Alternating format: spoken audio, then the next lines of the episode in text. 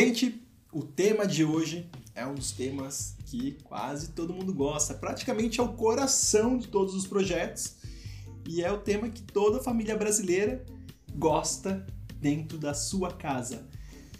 Qual que é o tema? Cozinhas! Vamos falar do ambiente que a gente mais gosta de projetar aqui no escritório, porque realmente é o coração da casa, é onde todo mundo se reúne quando você recebe uma visita. Eu adoro cozinhar, então todo mundo fica sempre em volta da cozinha e é, é, um ambiente que demanda muitas questões. Então a gente vai passar por todas elas hoje na live.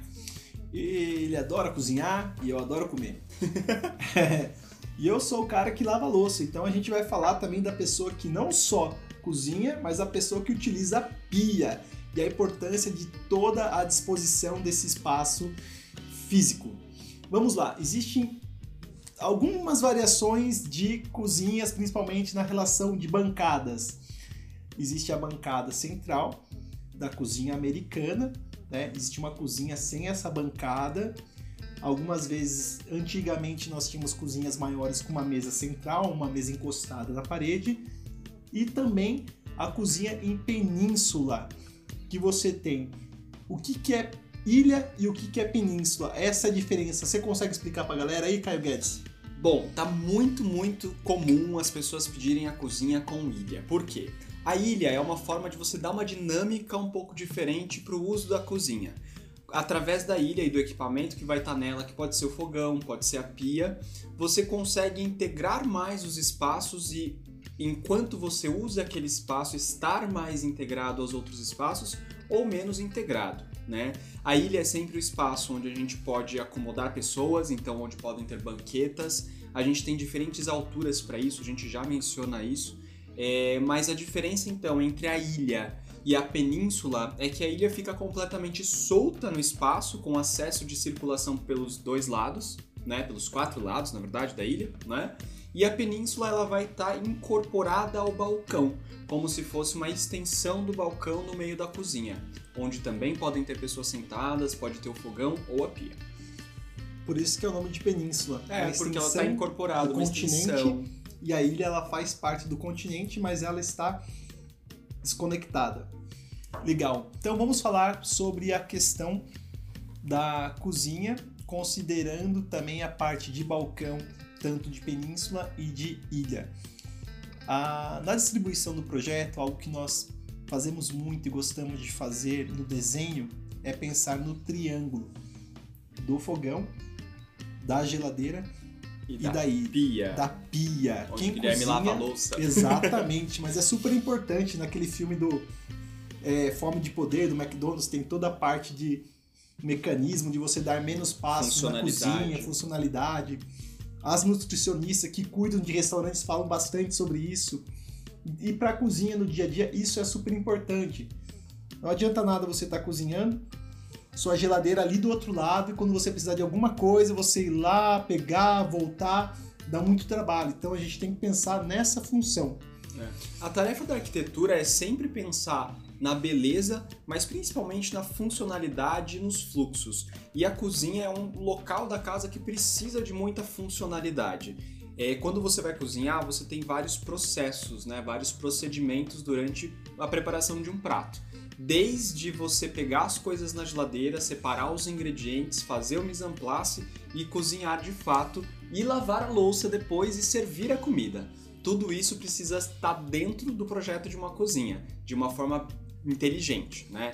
E para que isso aconteça, a gente tem vários clientes é, de várias necessidades e que a gente adapta a cozinha à necessidade dele. Então existem clientes que gostam de cozinhas mais fechadas, não integradas à casa, cozinhas completamente abertas com a ilha ali já do lado da sala de jantar, da sala de estar, e cozinhas com a possibilidade de fechar e deixar completamente integrada quando for o caso. Então, com grandes portas de correr, como essa que está aqui atrás da gente, né? Que se você abrir ela inteira, você integra todo o espaço. Se fechar, você isola. Isso às vezes por conta do cheiro, por conta da bagunça. Essas três tipologias de cozinha vão delimitar o espaço que ela vai caber e, portanto, delimitar aquilo que vai caber dentro dela. Aí sim a gente pode passar para decidir se a gente vai ter uma ilha, uma península, não vai ter ilha, só vai ter balcão nas paredes. Perfeito. E como decidimos isso? Na maioria das vezes, a decisão da cozinha integrada, que é a cozinha aberta, ela vem por conta da espacialidade, do projeto, do conceito aberto, integrado com outros ambientes, para que a casa fique maior. Um ponto negativo é a questão dos armários. Quando a gente tem mais paredes na cozinha, a gente consegue trabalhar mais armários. E algo que a gente pode trabalhar como uma ajuda na cozinha aberta é uma dispensa. Geralmente nessa dispensa a gente projeta próximo à lavanderia, que está próxima à cozinha. E próxima do acesso da garagem, geralmente também, né? Exatamente. Então você chega com compra, já entra pela lavanderia, vai para dispensa, deixa as compras e tá ali do lado. Legal. Agora, mise o que, que é isso que o Caio falou? mise é uma coisa que eu faço, porque eu sou o sous-chefe. Ele é o chefe, eu sou o sous-chefe. É um nome bonito que inventaram para o ajudante, a pessoa que corta e prepara todos os ingredientes para o chefe ganhar fama. E agora falando em pleno século 2020, no ano de 2020, a gente usa muito a questão do fogão elétrico e dos equipamentos elétricos na cozinha. E para isso a gente tem que pensar nas tomadas.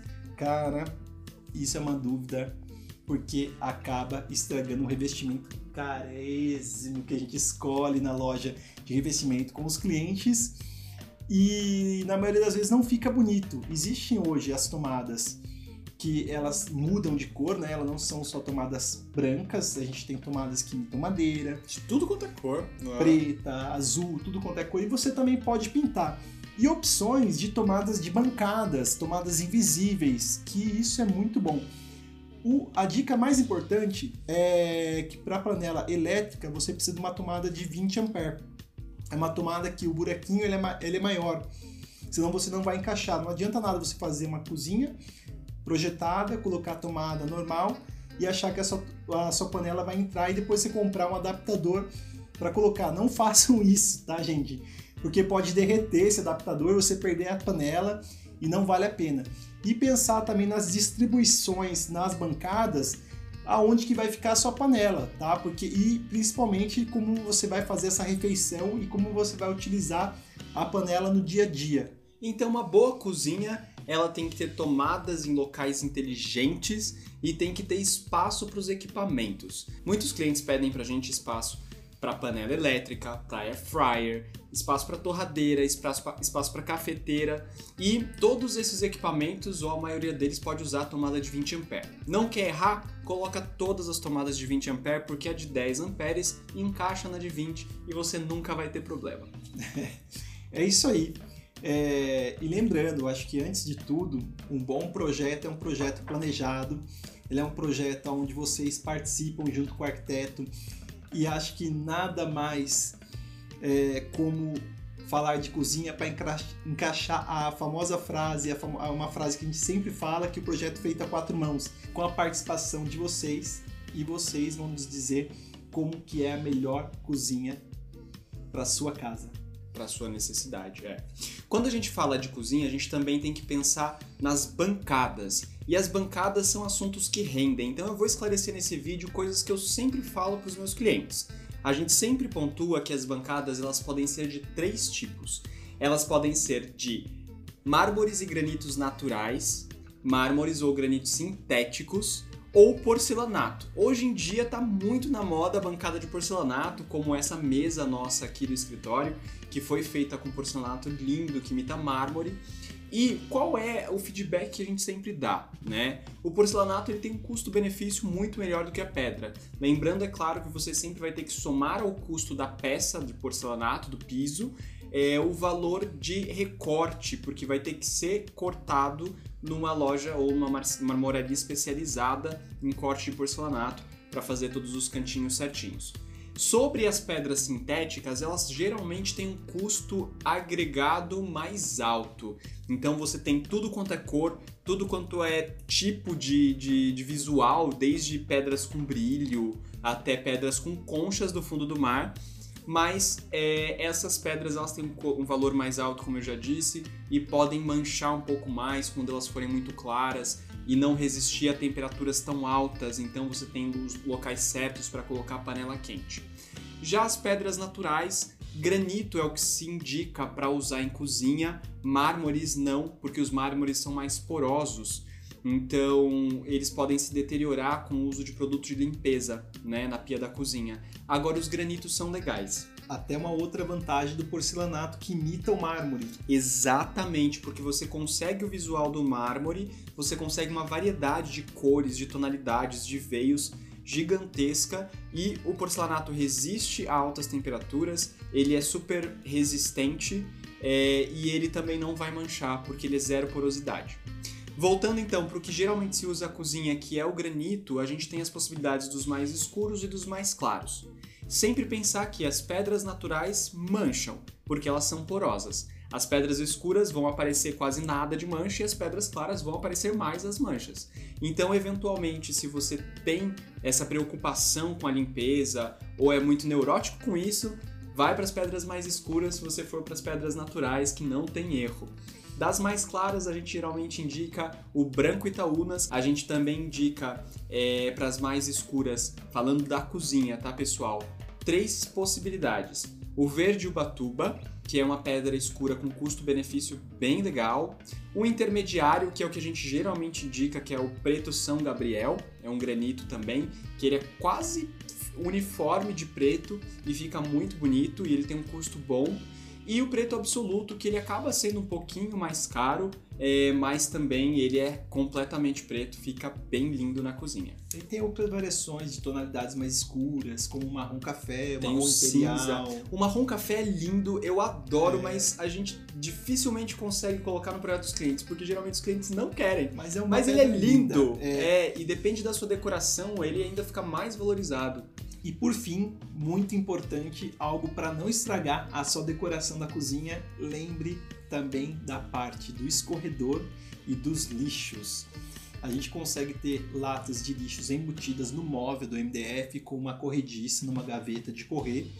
Existem também casos, se você gosta do lixinho de pia, o lixo embutido dentro da pedra. E ou também ou também. até mesmo numa gaveta um lixinho menor.